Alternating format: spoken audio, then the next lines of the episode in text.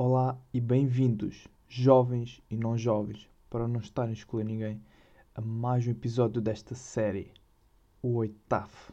Ah, aquela futebolada que se combina para descontrair, sem qualquer stress, com saudades desses tempos.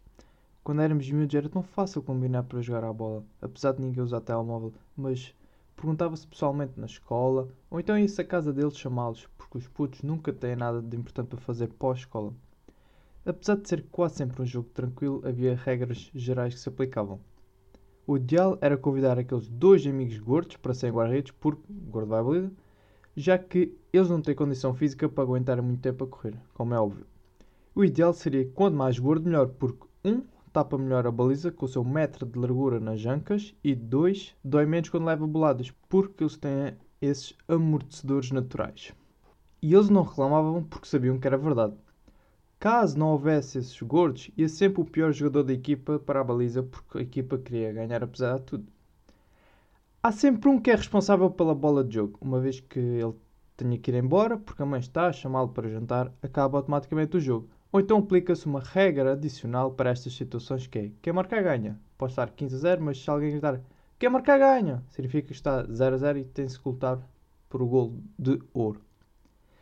Acima de tudo havia fair play, ou seja, se um jogador fosse ao chão e gritasse, era falta. Caso contrário, segue jogo.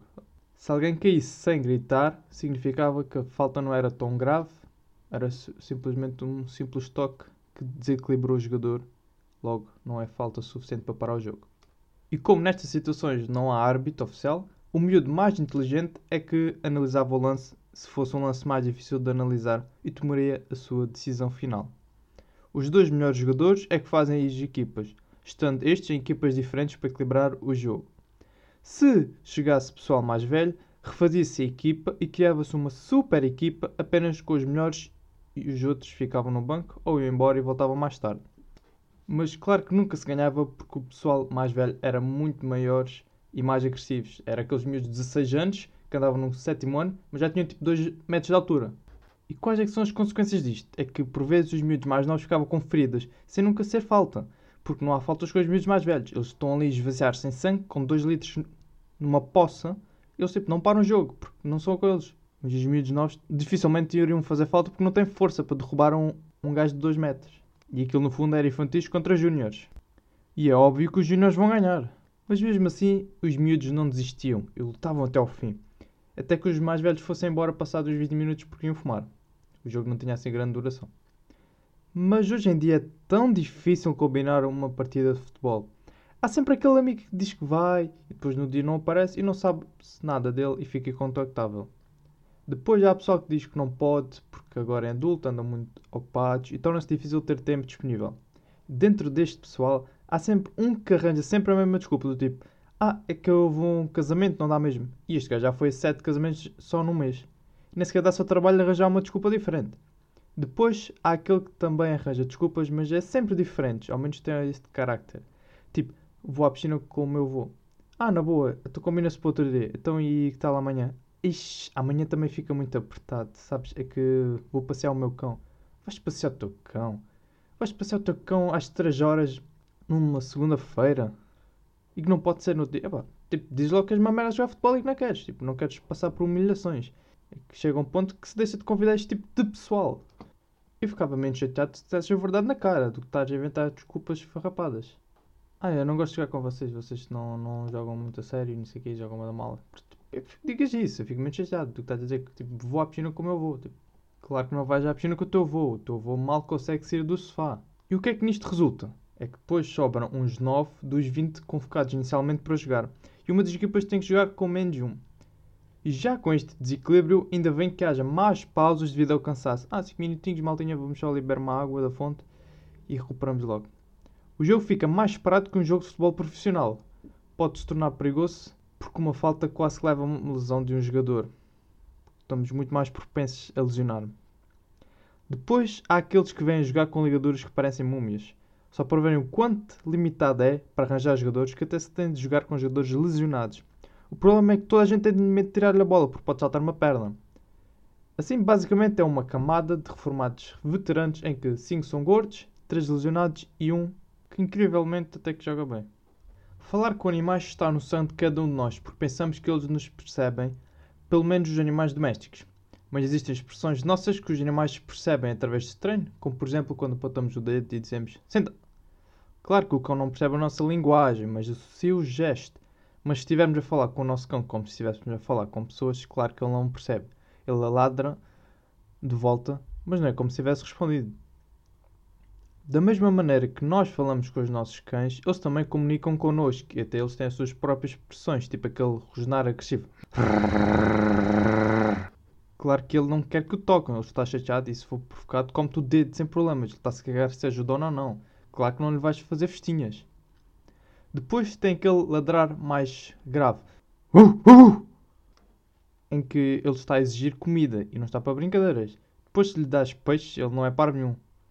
E oh mano, deve estar a gozar com a minha cara, que é esta merda. Então onde é que está o osso, caraças?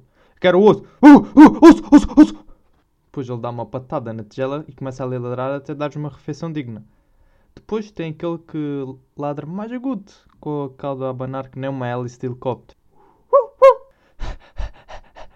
Que significa que quer brincar. Então, entretanto, jogas uma bola pequena para longe, para ele ir buscar, ele traz de volta. Fazer aquele jogo básico com para dono. Até que chega um ponto que vais fazer uma pausa e vais à casa de banho, ele está ali a espreitar. Ah, estás aqui. Vai demorar muito. É estou à espera para mesmo brincar mais um pouco. Oh, Ruka. Ruka, sai lá daqui. Já vou lá ter contigo. Ah, muito bem, muito bem. Vou ficar aqui à espera. Já estás pronto para irmos brincar mais? São aqueles cães que nunca se cansam. Foste ali o dia todo a brincar que ele nunca se cansa. Depois vais lá fora, continuas o tal jogo, manda bolas. Ah, muito bem, eu vou buscar a bola. Deixaste aqui, aqui a bola, vou lá buscar. Olha, toma, toma, toma, toma. Ah, então, perdeste outra vez, já está, não te preocupes, chefe, eu vou lá buscar. Muito bem, muito bem, eu vou. Depois há aqueles dias maus em que eles ficam em baixo, nem ladram e limitam-se a deitar-se. Fazemos festinhas, brincamos com ele, damos comida e nada. Então o que é que se passa, Ruka? Hum? Isto tudo porque ele não consegue caçar nada e fica com aquele sentimento de que não vale nada. Ele vive que nem reis tem comida à pala, não paga renda e não tem responsabilidades, que motivo é que tem para estar triste? Só que depois ele começa a ponderar: quem sou eu? Eu nem uma galinha consigo caçar, qual é o meu propósito de vida? E nós, ah, deixa estar que lá amanhã já está bom. Enquanto ele está ali a sofrer com esta situação. Então vai dar a sua caminhada durante a noite para refletir. Depara-se com uma cadelinha e no dia seguinte é pai de quatro filhos. Ah, peço desculpa, patrão. Peço muita desculpa, estava a sentir um pouco triste e decidi foi dar uma voltinha e entretanto eu conheci esta menina. Isto tudo para dizer o quê? Que os cães também têm sentimentos. Antes, uma amizade no Facebook era um contrato oficial de uma amizade.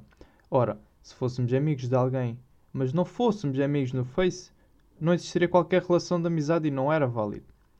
Só que depois começou a haver aquelas amizades somente do Face que nos enviavam pedidos e nós por vezes aceitávamos por bom senso. Podemos nunca ter falado com essa pessoa pessoalmente, mas como eu sou amigo do Carlos e essa pessoa também é amiga do Carlos, logo também somos, temos que ser amigos. Fica aquele, é aquele círculo de amizade que se cria. Depois também há aqueles pedidos que nos mandam em que não temos qualquer amigos em comum, mas como viu aquela foto sexy, ficou interessado em ser nosso amigo. E claro que não querem ser apenas nossos amigos. Daí que, em vez de mandar pedidos de amizade, é como se mandassem pedidos, pedidos para comer, tornando-se quase como um Tinder. E no fundo é muito diferente. Tens as pessoas, tens as fotos das pessoas, os pedidos de amizades que vão servir como se fosse um match e depois é só falar, o resto é conversa. E é aqui que nascem aquelas relações com 35 anos de diferença. Ou então, tipo, até mesmo de 5, mas é tipo, ela tem, tem 13 e ele tem 18. Muitas vezes é aqui no Facebook que iniciam relações amorosas a destacar este ponto. Hoje em dia, as amizades do Facebook só servem mesmo para sabermos a data de aniversário de cada um. O pessoal tem mil amigos no Face e fala para ir com uns 10 no máximo, mas fica sempre aquela coleção de cromos nesta caderneta. E com isto encontra-se encerrado este episódio. Já sabem como é. Isto é partilhar, partilhar, partilhar.